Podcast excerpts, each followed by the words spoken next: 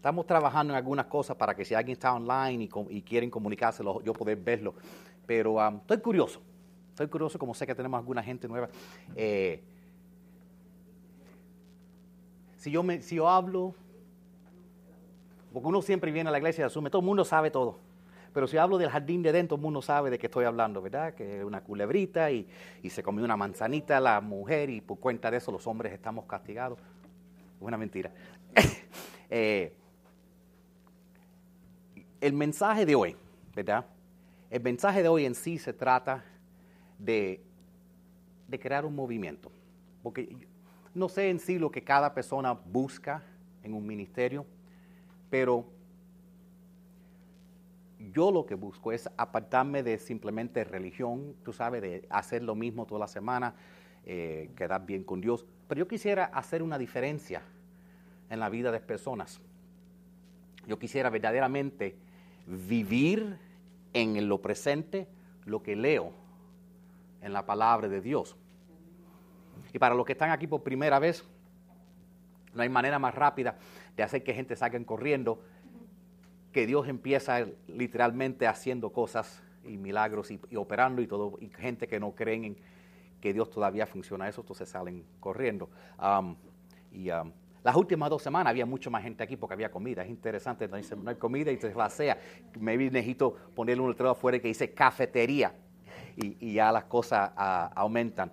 Pero, pero aunque el mensaje de hoy específicamente es cómo crear lo que yo imagino que una iglesia debe ser, un movimiento que cambia vida, que, que salva esta generación. Eh, pero aún así, aunque, aunque se trata de, de es como se tiene un movimiento en la fe, también tiene sus aplicaciones en quizás las cosas que tú estés orando por, sea un trabajo, una situación legal, eh, un rompimiento en tus finanzas, eh, que las cosas caigan bien en, en, esa relación. Quizás en eso que tú estés orando también haya lecciones que puedas aplicar en esto. Pero empezando desde el principio, en el jardín de Edén, cuando, cuando esa serpiente decepcionó a nuestros padres, Adán y Eva, eso causó que se transferiera el dominio, la autoridad de este mundo al mundo de las tinieblas. ¿Okay? Ahí mismo en el jardín, después de eso pasar, porque en ese momento lo que pasó es que Adán y Eva le entregaron al diablo toda la autoridad a, estar en rebelión, pero Dios dio una palabra profética. Él dijo que la semilla de la mujer iba a pisar la cabeza de la serpiente. Ahora, las mujeres no tienen semilla, solo un hombre tiene semilla. Entonces, cuando se menciona que la semilla de la mujer, entonces está hablando de Cristo. Está hablando de que, de que va a venir una mujer que va a tener un hijo sin, sin un hombre, sin la semilla del hombre, por eso dice la semilla de la mujer, el nacimiento de una virgen. Y que esto va a causar un cambio cósmico y un conflicto que va a transferir el reino del dragón, la serpiente, el diablo, lo que le quieras llamar, teniendo el poder, a la cruz. Entonces, porque lo que tenemos que entender es que cuando Jesús murió y se resucitó de la cruz, no solo es que Él fue una redención por nuestros pecados, pero también otra cosa pasó. Y lo que pasó es que transfirió poder detrás, el poder que había sido quitado. Cuando el diablo tentó a Jesús, le ofreció todos los reinos de la tierra y le dijo, todo se se me ha sido dado a mí. ¿Quién se lo dio a él? Adán y Eva en el jardín sin darse cuenta le transfirieron toda la autoridad. Y él dijo, yo te lo puedo dar a ti. Pero en la cruz Jesús lo tomó para atrás. Entonces, en realidad, cuando Jesús se, resucitó de la cruz, en realidad derrotó el diablo. Excepto, el diablo no se fue. El diablo todavía está actuando. Está derrotado, pero, pero no está ausente. En ese momento empezó un, un reloj regresivo contando sus días. Pero el diablo dice, tú dirás que yo estoy derrotado, pero yo todavía estoy actuando hasta el final. Y entonces, en ese momento, Jesús vino a nosotros y él le dijo a sus discípulos, y justo también a nosotros, dijo, toda autoridad se me ha sido dado a mí, entonces vayan a las naciones. En otras palabras, de Jesús le estaba diciendo, vayan y empujen para atrás el paganismo, empujen para atrás la brujería, empujen para atrás todos los principales, toda la maldad de este mundo, empuja para atrás porque yo le estoy dando la luz verde para que ustedes operen. Y que y estaba enseñando que nosotros, como sus seguidores, tenemos cierta jurisdicción en el mundo espiritual para empujar hacia atrás todo lo, es, lo que es malo en este mundo. Y bueno, la iglesia lo hizo. Sin, eh, la iglesia empezó echando fuera demonios y sanando los enfermos y, y en cuestión de 300 años derrotaron sin Facebook, sin Instagram, sin políticos respaldándolos, derrotaron el imperio romano.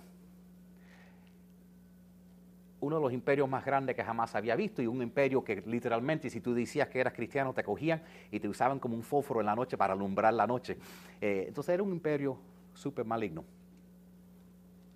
ahora que le estoy contando lo que va pasando. Entonces, entonces viene San Agustín. No sé si han, han, escuchado de San Agustín. San Agustín vino como 500 años después de Jesús y ayudó verdaderamente. Están pensando, ¿dónde irá el pastor con algo que me pueda ayudar hoy en día? Eh, llegaremos a eso.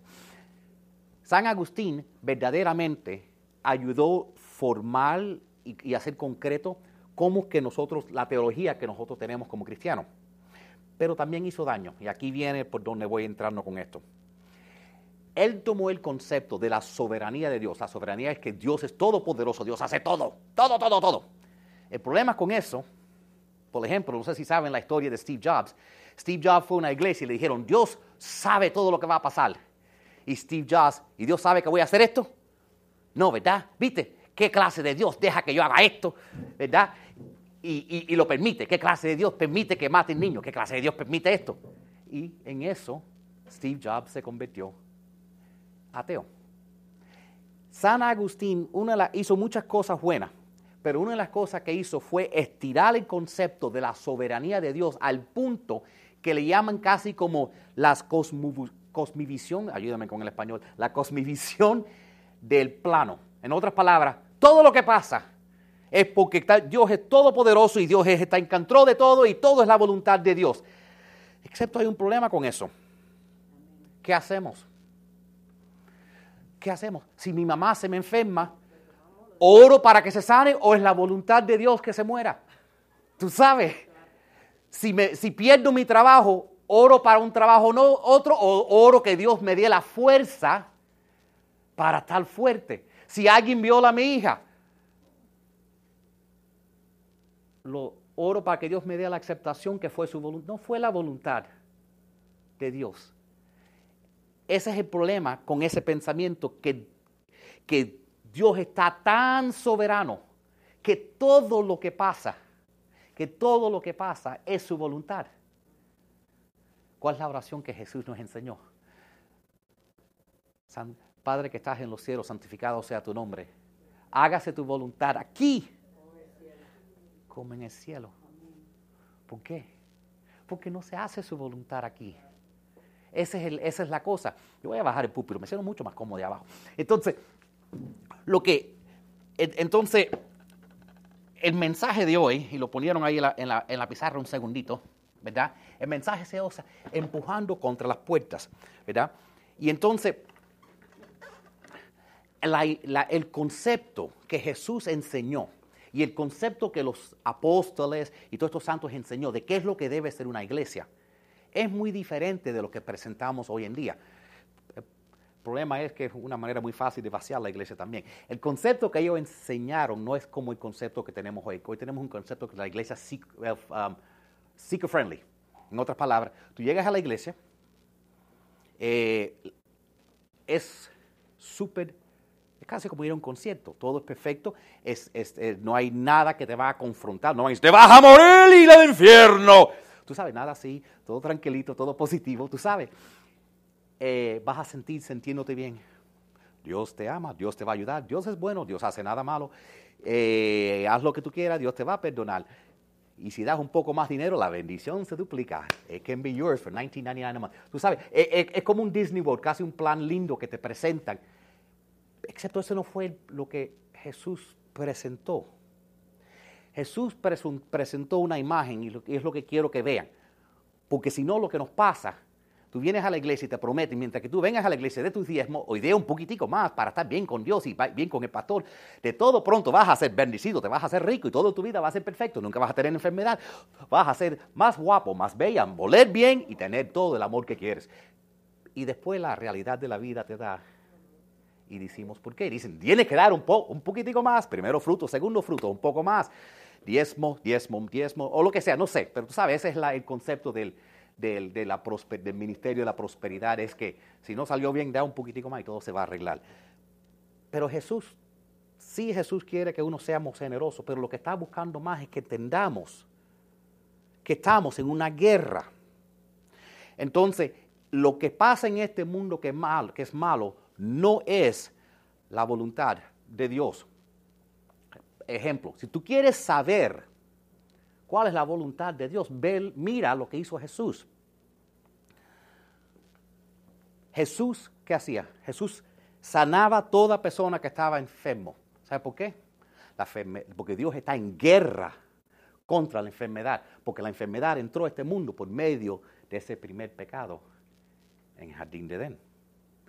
A veces dicen, esa tormenta, ese huracán, ese terremoto que mató tanta gente, esa es la voluntad de Dios. No fue la voluntad de Dios. ¿Qué pasó cuando vino la tormenta? Jesús dice, cállate. Y se tranquilizaron las aguas.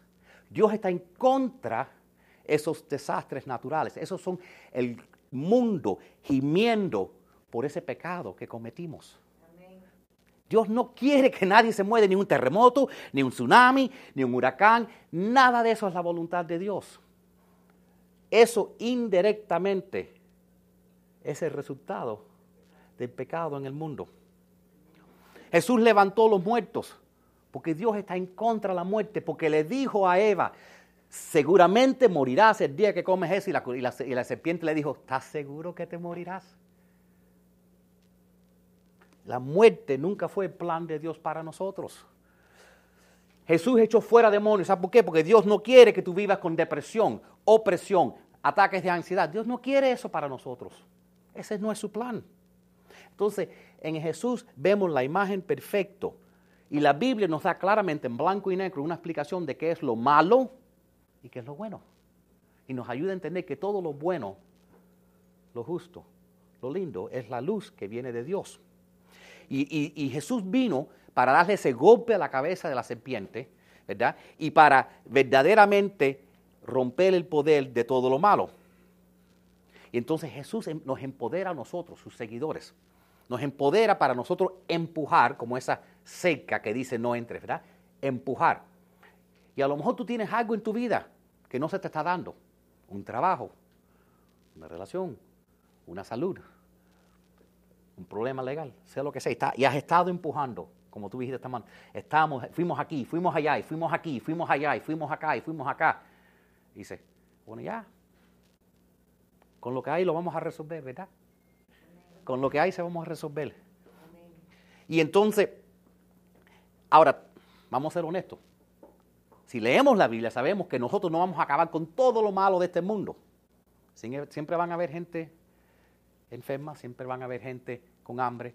La Biblia dice, el anticristo viene, va a venir el falso profeta, van a venir peores días. Entonces, no es que vamos a poder eliminar todo pero tenemos cierta jurisdicción en el mundo espiritual para empujar detrás todo lo que el diablo y el infierno y el poder del maligno quiere hacer en, en, nuestras vidas y más importante, en la vida de esta generación, de la próxima generación. La diferencia es que nosotros ya no debemos estar escondiéndonos, debemos estar abierto. La diferencia es que ya no debemos ser los que estamos siendo cazados por el diablo y sus demonios. Debemos ser los cazadores que echa fuera el diablo de nuestra familia, que no permite que, simplemente quizás alguien en nuestra familia es por ignorancia, sin saber que pensando que algo que, hacen es cultural y en realidad es brujería o santería, y en esa manera están, sin saberlo, dando entrada legal a su vida a cosas que después lo atormenten. Y entonces, esto nos ayuda a nosotros verdaderamente saber, al mirar a Jesús, no tener confusión si algo es la voluntad de Dios. Dios quiere sanarte porque vimos a Jesús sanar. Dios quiere que tú vivas en paz, por eso calmó la tormenta. Dios quiere que tú no vivas confuso, por eso quiere que mires, a Jesús y todo lo que hizo Jesús es la voluntad de Dios para tu vida y para la mía. Él quiere que estemos felices. Ahora, déjame enseñarle una, una foto de la montaña y contarle una historia. Este es Monte Germón. Interesantemente, ya que estoy hablando de la iglesia, soy un maestro, me gusta enseñar. Y entonces, a veces leemos un, a veces leemos un, verso. hoy no tengo muchos versos en la Biblia, pero el verso que voy a leer, ¿verdad? Es un, verso famoso. Básicamente Jesús le empieza preguntándole a sus seguidores, ¿quién dicen la gente que soy yo? ¿Y quién dicen ustedes que soy yo? ¿Eh? ¿Quién soy yo para ustedes? No sé si han escuchado esa. Who do you say I am, Peter? Tú sabes, ¿quién dices que soy, Pedro? Pero antes de hacerle esa pregunta, Jesús los lleva, vamos a caminar primero. Ellos están, ellos están ni, acerca del mar de Galilea y lo lleva a César de Filipo, de Filipo, a este monte Hermón. Esto no es una caminadita de 15 minutos, son 20 y pico millas a pies. Había, tenía que haber un propósito porque Dios caminó todo este tiempo, toda esa distancia, para ahí hacerle la pregunta. Ahora, déjeme contarte de esta montaña, qué es el significado que tiene. Hay cositas en la Biblia que son raras, ¿verdad? Por ejemplo, hay un versículo en Génesis que dice, y los hijos de Dios vieron que las hijas de, del hombre eran bellas y las tomaron como esposas y de ellos salieron los neferín, los gigantes, los hombres de valor del tiempo antiguo qué beso más raro. Significa ángeles que están supuestos a cuidar de la humanidad, vieron las chicas dijeron, uy, las hijas de Eva, hot, son calientes. Y esos ángeles vinieron y se acostaron con las mujeres. Y lo que salieron fueron monstruos. Porque un ángel caído le llamamos un demonio. Pero eso es lo que salió, salieron demonios. Y ese versículo se menciona un segundito en la Biblia, pero hay, más referencia a eso. Eh, eso ocurrió en esa montaña. Ese es el lugar donde los ángeles vinieron y dijeron, vamos a recoger todas las mujeres que queremos. Y se acostaron con ellas y tuvieron gigantes. De ahí vino Goliat y todos estos otros gigantes que leemos en la Biblia. Por resultado de esa mezcla de lo natural y lo sobrenatural. Eh, no se habla en todas las iglesias, ¿verdad? Pero eso ocurrió allá. Entonces, este monte fue considerado por mucha gente como, por muchas naciones paganas, como la puerta. Se pensaba que esa piedra grande, porque Dios cuando vio a los ángeles los metió en, en, el abismo, y entonces se pensaba que esa piedra grande se había puesto ahí para que, como la portada, para que no salieran esos esos ángeles caídos. Entonces, ahí toda nación, lo que es más, las ciudades, ahí se pensaba que ese era el centro del, del dios Baal. Todas las ciudades alrededor de ahí se llamaban Baal esto, Baal esto, Baal aquello. Cuando vino Alejandro el Grande, Alexander the Great, y conquistó esa tierra, hizo un tremendo templo para su dios Pen, que es igual era Baal, era Baal, pero por otro nombre. Entonces ahí cogían, si, era si había un prisionero, lo mataban y dejaban que su sangre entrara a, ese, a, una cueva que había ahí. Si habían chivos, siempre lo estaban sacrificando. Entonces, esto era como el Mont Siení del mundo pagano.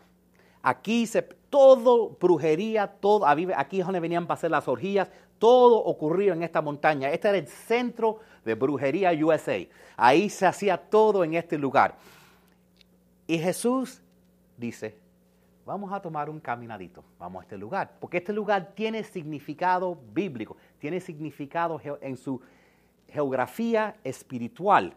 los llevó a donde todas las naciones paganas hicieron. Aquí es donde están los poderes del diablo. Aquí es donde tú sacrificas. Esta montaña es la entrada al infierno. Eso es lo que querían. Y entonces Jesús los lleva ahí y les preguntan, ¿quién dice la gente que soy? ¿Quién dices que soy, Pedro? Obviamente ellos contestaron, tú eres el Cristo, el Hijo de Dios, el ungido de Dios.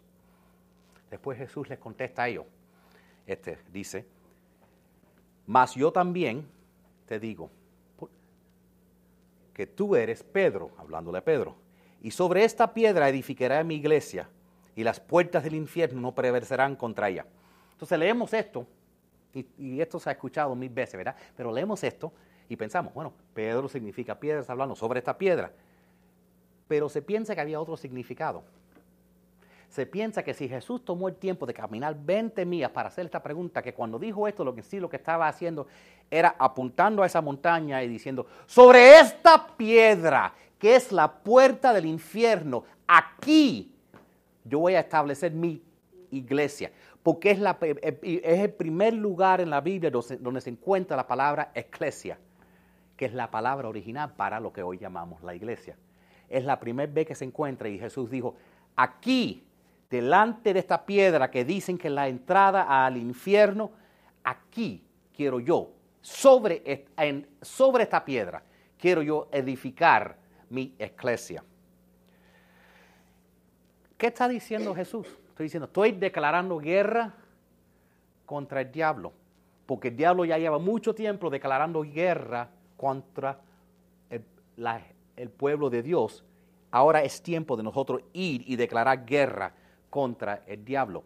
Entonces Dios, eh, Jesús estaba describiendo una iglesia que se va a construir y está dando una revelación que va a estar empujando, empujando, echando para atrás el infierno, el poder de la muerte, el poder de la enfermedad. Porque ese lugar es donde estaba, por eso dice, ni las puertas del infierno podrán contra mi iglesia. Por eso se piensa que vino aquí y dice, ni las puertas del infierno, porque esa, esa piedra estaba pensado ser las puertas del infierno. Dice, ni las puertas del infierno van a poder. Entonces, Jesús le estaba diciendo ellos, lo que esas puertas, porque las puertas no atacan, puertas protegen, ¿verdad? Puertas guardan. Entonces dijo, lo que está guardado ahí, lo que el diablo se robó y guardó detrás de esas puertas, detrás de esas piedras, mi gente, mis seguidores van a ir a buscarlo. Mi gente van a ir a buscar la sanación, la salud que el diablo robó. Mi gente van a ir y buscar la liberación que el diablo robó. Mi gente va a buscar las almas que el diablo se quitó. Mi gente va a buscar la gente joven que el diablo se quitó. Mi gente van a ir contra esa piedra, contra esa portada y empujar hasta que haya avivamiento. Ahora, pero a veces vemos un grupo así pequeño. A veces vemos una situación en nuestra vida y decimos, las cosas son difíciles, ¿cómo empiezo? ¿Cómo es tan duro? Entonces le voy a dar un ejemplo en un momento muy difícil de Israel, porque siempre se recuerda que Israel era una gran nación de guerra y todo eso, ¿verdad? Entonces, había un momento donde no estaba tan bien la guerra en Israel.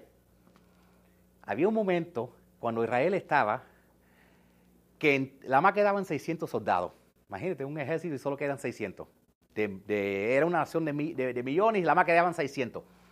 Estaban tan deprimidos los israelitas que hasta el rey, el rey y sus soldados estaban así, sentados bajo un árbol cogiendo sombra y diciendo, bueno, la más quedaban dos espadas.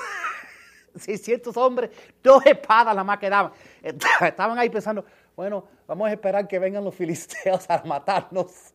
Vamos por lo menos a coger sombra hasta que los muramos. Lo que es más, algunos de los israelitas estaban brincando y diciendo, podemos ser filisteos para que no nos maten a nosotros, cambiando de lado. Entonces no era un momento muy bueno en esa guerra.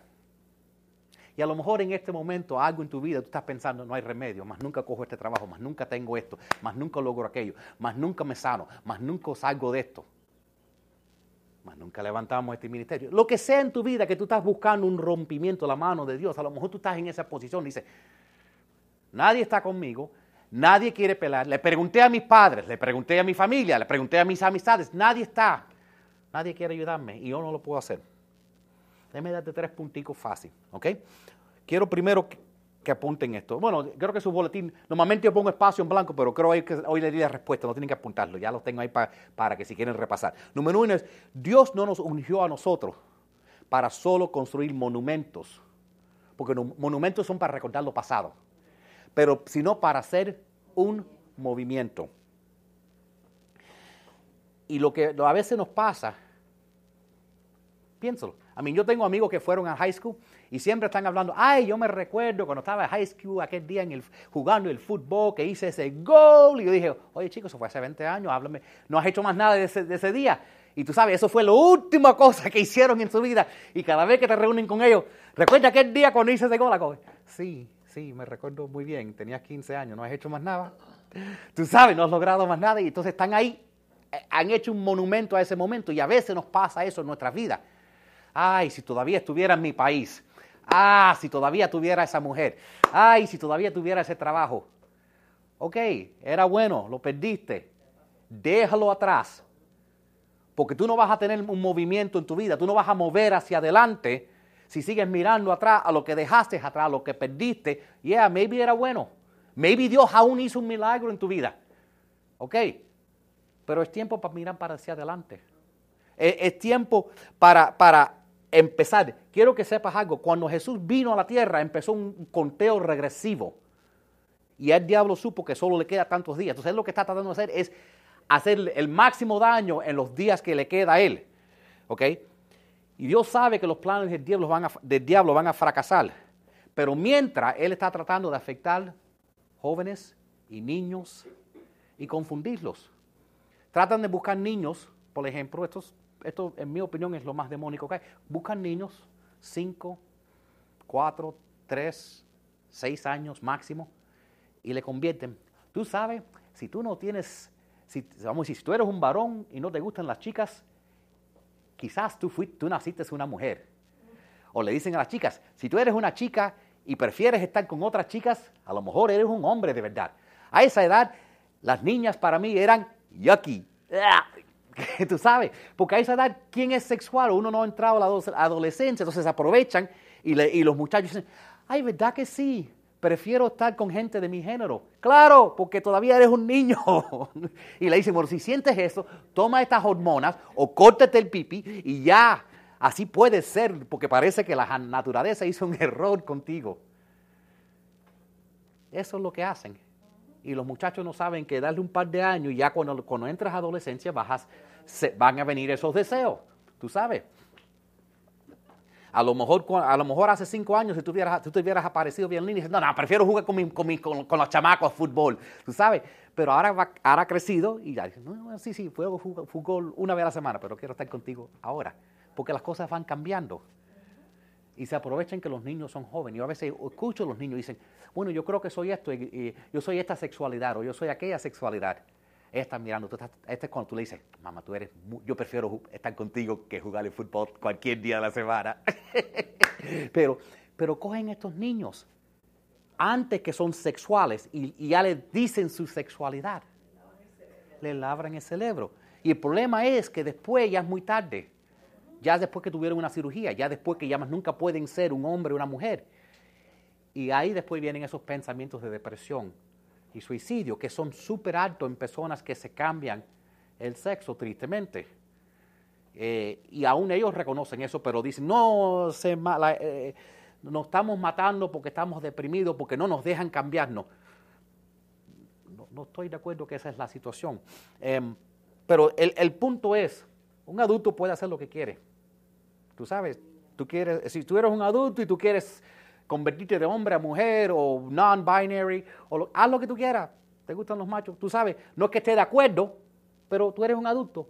Pero no le labres el cerebro a un bebé, a un niño que todavía no sabe, a un inocente. E, esa es la, eso es puro maligno. Eso es completamente incorrecto. ¿Okay? Entonces, el rey Saúl estaba deprimido. El rey de, Israel no quería pelear, estaba, sentado. los números estaban reduciendo, se le estaban yendo la gente, todo estaba mal. Y le voy a enseñar qué es lo que cambió la situación, porque quizás todo está bien en tu vida, pero quizás va en un momento donde tú dices, no hay esperanza, nada sale, más nunca se levanta este ministerio, más nunca se levanta esta situación en mi vida, más nunca levanto este, este negocio, más nunca levanto lo que estoy tratando de levantar.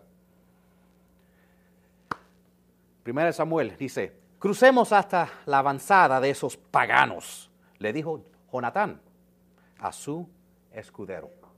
Jonatán era quién? El hijo de Saúl, el rey. Tal vez, sigue diciendo, tal vez el Señor nos ayude, porque nada puede detener el Señor. Él puede ganar la batalla, ya sea que tenga muchos guerreros o solos unos cuantos. Esto es casi como una repetición de cuando Saúl no quería pelear contra el gigante Goliat y vino David a hacerlo. Aquí igual, eh, Saúl, el rey Saúl, tenía miedo de esos soldados.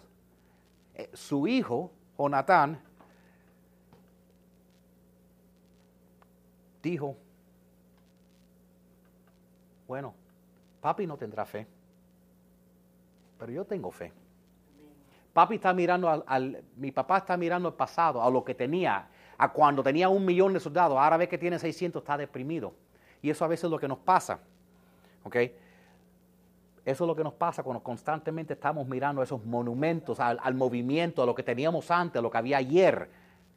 Si estamos constantemente mirando a lo que Dios hizo ayer, a lo que teníamos, a lo que perdimos, no hay esperanza para el futuro. Tú no vas a tener. ¿Ok? Lo que Dios quiere es que creamos nuevos movimientos en el presente. ¿ok? Y nosotros lo que pasa que es que si, y, a veces vamos a buscar ayuda, vamos a buscar esto y nadie nos quiere apoyar. Y a lo mejor eres tú. A lo mejor lo que tú la persona por quien tú has estado orando, orando, que Dios traiga, a lo mejor eres tú. A lo mejor dentro de ti está la solución que tu familia necesita, que la iglesia necesita, que tu comunidad necesita. A lo mejor tú eres la, solución y ni lo sabes. Porque cuando ya algo empieza a pasar, eso mismo crea ánimo.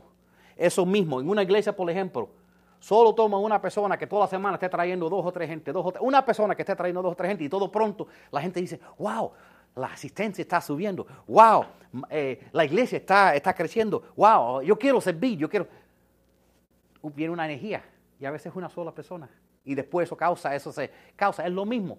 Tú quieres hacer, hacer un cambio en tu familia, hacer eh, cambiar la salud de alguien, eh, mejorar la situación. A veces tú eres la, que, eh, la persona que tiene que tomar ese movimiento, porque tú no puedes crear un cambio si no te mueves. ¿Entiendes? ¿Qué hacemos cuando miramos un monumento? Lo quedamos quietos. ¡Wow! Qué famoso era Abraham Lincoln. ¡Wow! Qué importante esta persona en. Pero ahí estamos estancados. Si tú quieres ir adelante, deja esos monumentos y empieza moviéndote. La segunda cosa es que, cuando tú empiezas moviéndote, eso va empezando, creando impulso. Porque no es solo empezar a moverte, es tratar de coger impulso.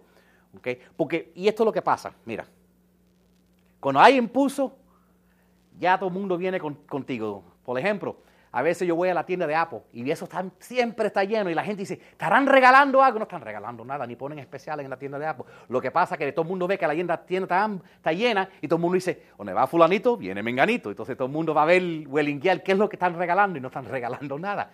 Pero a veces pasa así, e, eso crea un movimiento. Pero esto es lo que nos pasa. ¿Por qué estaban todos los soldados sentados abajo del árbol en vez de pelear? El jefe estaba sentado porque le dice, la más tenemos dos armas, ¿qué vamos a hacer con dos armas? Lo que tenemos que recordarnos es que si estamos deprimidos por nuestra situación, a veces tú tienes que no dejar que tus emociones sean lo que te guía. ¿okay? A veces queremos, Dios, mándeme una señal. Dios te manda la señal. Ah, dame una confirmación, Dios. Dios, ¿me lo puedes escribir en español, castellano, en las nubes. Tú sabes, a veces estamos buscando para estar 100%, 100% seguro. Y a veces, si tú verdaderamente estás cansado de estar cansado con una cosa en tu vida, a veces tú tienes que salir en fe, como dijo Jonathan. Quizás Dios me ayude. Él no esperó, Dios me va a ayudar. Yo lo voy a hacer. Dios, si tú no me ayudas, me voy a morir. Pero si tú me ayudas, yo sé que puedo ganar. Quizás. Y a veces, si tú verdaderamente estás cansado y quieres cambiar algo en tu vida, vas a tener que empujar contra la puerta y decir, quizás, si Dios me ayude, podré hacer este cambio. Quizás. Y, esto es lo que los quiero, de, desafío que les quiero dar. Es que no busque que, tengan todos los señales de Dios, que Dios lo escriba en las, en las nubes, que Dios, que Dios te, mande un comité entero para respaldarte. Y, y, tú sabes que a veces nadie te va a respaldar. yo quiero empezar un negocio, mi mamá no lo apoya, mis amigos no lo apoyan. A veces nadie te va a respaldar. Y quizás a lo mejor fracase, sino que Dios se aparezca. Y a lo mejor a veces tienes que tomar ese paso en fe y dejar las personas atrás que no están de acuerdo y dejar de atrás los que están en contra de ti y olvidar las otras personas. Mira lo que pasó con, con, con Jonatán. Dice, de repente el ejercicio de los filisteos se llenó de pánico, tanto los que estaban en el campamento como los que estaban en el campo, hasta las avanzadas y los destacados de asalto. Y en ese preciso momento hubo un terremoto y todos quedaron aterrorizados. Date cuenta lo que hizo Jonatán. Jonatán no le pidió permiso a su papá para atacar. Fue y le quitó la espada al rey y cogió la otra espada, ¿verdad? Y tú sabes lo que él dijo, él fue a su escudero y dijo, mira, era casi imposible ganar con 600 hombres. Pero tú sabes qué, yo prefiero morir peleando que que me maten. Yo voy a morir si Dios me ayuda, ganaré, pero si no me ayuda, voy a morir porque solo yo. ¿Estás dispuesto a morir conmigo? El escudero dijo, dame la otra espada y yo voy contigo. Él no trató de convencer 600 gente. A veces vamos, estamos tratando de empezar un negocio, Dios nos da una idea, estamos buscando convencer nuestra familia, convencer nuestros amigos, convencer todo el mundo. Y a veces no vas a tener el apoyo de todo el mundo. A lo mejor uno quiere empezar una familia, a lo mejor uno quiere hacer algo, y no va a tener el apoyo de todo el mundo. A veces tienes que mover con lo que Dios te dio. Aunque no te lo escribió en blanco y negro en el cielo, pero tienes que ir y si, si Dios me ayuda, yo lo voy a lograr. Si Dios te revolvió el corazón suficiente para empezarlo, hazlo, aunque tú sepas que si Él no se aparece, vas a caer. A veces, a veces hay que tomar ese riesgo. Él dijo, si Dios no se aparece, esto es suicide, los vamos a morir. ¿Quieres morirte conmigo? Y no, le preguntó a más nadie. Porque a veces eso es lo que nos pasa. En iglesias, por ejemplo, a veces también, muchas veces, eh, queremos implementar tal en tal ministerio para ayudarlo, ayudar a la gente de la comunidad. Bueno, vamos a chequear primero con los ancianos, vamos después a mandarlo al comité de esto, después hay que checarla con dominación. Y la verdad es que Dios no trabaja por medio de denominaciones, ni comités, ni nada de eso. Dios trabaja con una persona que le siembra un deseo, que ve algo que otra persona no ve y dice, yo voy a hacer una diferencia. Así es como trabaja Dios. Dios trabaja por medio de individuales. Una persona hace una gran diferencia. La Madre Teresa era una sola persona. Una sola. Sin recursos, sin nada. Una persona. Solo toma una persona que diga, lo hago si nadie me apoya. Y a veces, ¿qué nos pasamos? Le echamos la culpa, no tengo recursos, no tengo ayuda, no tengo respaldo, no tengo, no tengo ciudadanía, no tengo esto, no tengo aquello. Estoy muy gordo, estoy muy viejo, estoy muy joven. No le eches la culpa a nada. Quizás te vas a morir tratando, pero si Dios se aparece, no va a importar. ¿Okay? Esa es la única pregunta. A lo mejor la más necesita, vamos a decir, Dios te pone a ti un sueño, hermano. A lo mejor la única persona que tú necesitas que diga, fracase o no, estoy ahí contigo es ella. Y ya, lo lanzan. A lo mejor esa es la única persona, tus padres, tus amigos van a decir, es una locura, lo vas a perder todo. Pero a lo mejor ella es la única persona que tú que necesita que te respalde. Y ella será tu escudero.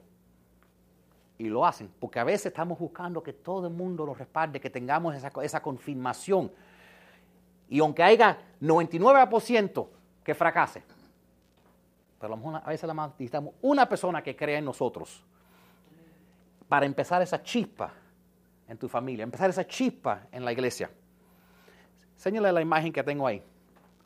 Mira, tú esa bola, esa bola es lo que tú estás orando por. Esa bola no se mueve fácil. ¿Ok? esa bola no se mueve fácil. La ley de Newton sobre cómo trabajan las cosas dice que esa bola no se mueve si alguien no la mueve. Tú has estado esperando que tu salud se ponga mejor. Tú has estado esperando que tus finanzas mejoren. Tú has estado esperando que tu familia se arregle. Tú estás esperando que se te presente la oportunidad. Esa bola, que es ese problema, esa cosa porque tú estás esperando, no se mueve sola. Va a requerir mucha empuje, mucho push, exacto, mucho empuje para que eso se venee. Vas a necesitar empujarlo solo para que se mueva un poquitico. Así es igual con sea el problema, sea crecer un ministerio, sea ayudar a los pobres, sea, sea ayudar a la gente que tengan eh, enfermedades, sea ayudar a esta generación, sea ese problema que tú tengas. Vas a tener que empujar duro. Porque esa pelota, ese problema, esa situación no se mueve sola, te lo garantizo. Tienes que, vas que tener que moverla en fe. ¿Ok? Pero tú vas a tener que estar más cansado de ver esa estúpida bola, ese estúpido problema delante de ti que dice, prefiero quemarme tratando de moverla a mirarla un día más. Tienes que estar cansado de estar cansado. Cansado dice, voy a darle con lo que tengo, aunque no se pueda. ¿Ok? Yo, yo no sé si Dios me va a ayudar, pero yo voy a empezar. Yo voy a empezar orando por gente que se enferma. Yo voy a empezar hablándole de Dios a gente que, se, que, que, están en demonio. Yo voy a empezar olvidando mi pasado y mirando hacia el futuro y empujando. Un poquitico al principio, pero yo voy a empujar hasta que esa pelota se empiece a mover. Ahora, ¿qué pasa si esa pelota no mueve tan fácil como tú empezabas? El último punto que quiero darle es que quizás tú estás planeando volar. Pero si tú no puedes volar, gatea, pero muévete. Si tú no puedes volar, a veces uno dice, voy a empezar un negocio, voy a volar. Voy a empezar una familia, voy a volar. Voy a empezar esto, voy a volar. Voy a llegar a los Estados Unidos y voy a volar. Y no vuelas. Si tú no puedes volar, corre. Y si no puedes correr, camina. Y si no puedes caminar, gatea de rodillas, pero no te quedes quieto porque la pelota esa, ese problema, esa situación, esa oración necesita más que fe, más que ayuno, necesita que tú empujes. Hay gente que, yo los llamo eh, adobadores, como cuando tú compras un pedazo de bistec hay que adobarlo, algo, ¿verdad? Hay que, hay que adorarlo, eh, adobarlo, ¿verdad? Adobarlo, eso, ¿verdad? Para que le entre la sazón y eso. Y hay gente que cuando hay un problema, son bien espirituales, pero pasan pasan tanto tiempo adobándose en el Señor. Tanto tiempo en la presencia de Dios que yo los veo como un marshmallow. Ya está, oye, si adobas más en la presencia de Dios, eh, te vas a pudrir. Porque, porque sí hay que orar, sí hay que ayunar, sí hay que estar en la presencia de Dios, pero también hay que empujar. Hay que empujar físicamente. Tú tienes que hacer todo lo que tú puedes. Dios no va a matar el gigante por ti, tú tienes que por lo menos enfrentarlo y que Dios guíe tus pasos. Y Jonatán dijo, esos filisteos se van a matar de uno a otro solo, tenemos que nosotros irlo. Y ellos estaban en una montaña. Entonces, para él llegar ahí, él no pudo ni correr ni volar, él iba a tener que gatear si necesario. Dice, aunque esté de rodillas, voy a matar hasta que esté, hasta, hasta que me maten a mí. Y así es lo que es. Y tenemos que darnos cuenta, en vez de quejarnos, ay, este gobierno está malo. Hay un espíritu maligno detrás de este gobierno. El gobierno es simplemente una, mascota del diablo.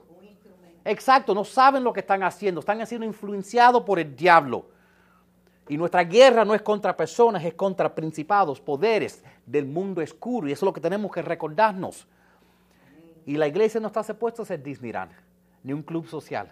Estamos supuestos a ser lo que Jesús edificó sobre esa guerra para pelear, para ir contra las paredes del, infierno.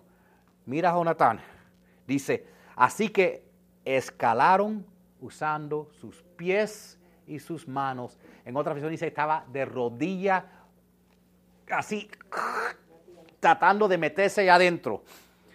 Y cortándole las piernas a algunos y, y, el escudero, si uno iba detrás de él para cogerlo por la espalda, el escudero lo cogía a él. Y así acabaron. Porque cuando Dios vio dos locos, que uno de rodilla y otro de espalda, estaban luchando contra el ejército solos, Dios se apareció. Dios se apareció. Dice, esa fe no se encuentra todos los días. Esa es una fe que no pidió permiso. Esa es una fe que dice, yo no necesito a todo el mundo. Esa es una fe que dice, lo voy a hacer, vamos a empujar, voy a perseverar hasta que algo pasa. Hay que empujar, hay que empujar, hay que empujar. Mira, yo no sé tu problema, pero te digo que tú no vas a tener que empujar para siempre, pero vas a tener que empujar para que empiece. Tú no vas a tener que empujar toda tu vida sin que nada pase, pero vas a tener que empujar para que algo empiece a pasar. Tú tienes que empezar empujando hasta que esa bola se desestrabe y empiece a mover. Aunque tenga que empezar de rodillas, vas a tener que hacerlo, vas a tener que pagar el precio, vas a tener que humillarte necesariamente, vas a tener que quizás gritarle a Dios, pero Dios responde a esos gritos y ese esfuerzo de rodillas cuando tú verdaderamente clama a Él y tú le dices, Dios, esto tiene que cambiar, esto tiene que romper, esta pared se tiene que mover, esta roca se tiene que mover. Yo vengo en contra de todo lo que está en contra mí. Esa montaña, si no la puedo romper, una piedra a la vez la voy a descarriar. Y tú tienes que empujar. Y a lo mejor tome un mes de tú empujar para que algo rompa en tu vida. Puja un mes. A lo mejor un año hasta que las cosas cambien en tu vida. Puja por un año. A lo mejor son cinco años y tu vida puede ser totalmente diferente. Si te toma cinco años, empuja por cinco años. Porque tú tienes que empujar hasta que algo rompa. Ya cuando algo rompa, las cosas cambian. Cuando hasta que no cayeron las paredes de Jericó, eh, no hubo, no empezaron a caer las otras naciones. La primera ganada es la más difícil. El primer dólar es el más difícil. La primera cosa que tú logres, cuando esa pelota ya se desestraba en tu vida, ese problema, ya cuando eso se empieza a mover, ya todo viene más fácil. ¿Sabes por qué? Porque cuando esa pelota empieza a coger impulso y tú lo llegas hasta el otro lado de encima, esa pelota ahora empieza bajando por la loma y hay, hay nadie que la pare. Entonces tú tienes que pararte y decir, yo tengo, yo tengo, yo tengo, yo tengo que hacer, yo, yo voy a volar, pero si no puedo volar, voy a correr. Si no puedo correr, voy a caminar. Y si no voy a caminar, voy a gatear y voy a empujar y voy a hacer hasta que algo rompa. Porque ah, yo voy a clamar y no hasta que el, cielo se aparezca. Y si el cielo no se aparece, yo sé que esto es lo correcto y yo voy a seguir empujar. Y hay alguna gente que saben el, el, el precio de empujar. Si tú eres madre, tú sabes lo que es empujar porque todo en tu cuerpo te dice, esto duele, no, los, no empujes, no empujes, no aguanta, no, esto, esto es demasiado, no puedes, te vas a morir. Y tú empujas y tú empujas y tú empujas y tú empujas y al fin llega el momento que ya no tienes que empujar más, porque ya naciste, ya pariste algo nuevo y ahora es tiempo que celebrar lo que nació. Y es lo mismo, Dios honra la valentía de los que son valientes. Y cuando tú empujas, vas a empujar, empujar y vas a sentir dolor y todo te va a decir, no empujes más, pero cuando paras esa cosa que Dios sembró en tu corazón, va a valer la pena. Entonces tú empujas hasta que algo pase, tú em, ora hasta que algo pasa, tú profetiza hasta que algo pasa, tú persevera hasta que algo pase en tu vida. Empuja hasta que algo pasa, cambia lo que tengas que cambiar. El cielo va a estar de tu parte eventualmente si Dios ve tu fe y cuando el cielo se pone detrás de ti, no hay hombre en este planeta que te pueda parar. Amén. Amén. Amén. Amén.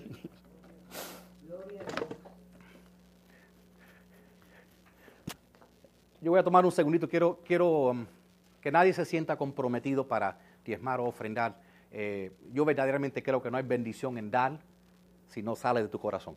Tú sabes, eso. si, Dios te pone en el corazón dar algo, darlo. Si no, no te olvides. Y si estás aquí por primera vez, tranquilo, que lo que más que quiero es conocerlos. Eh, pero de todos modos, yo, quiero, yo quisiera orar por ustedes. Santo Dios, te doy gracias, Señor, por cada persona que está aquí, Padre. Ayúdenos, Señor.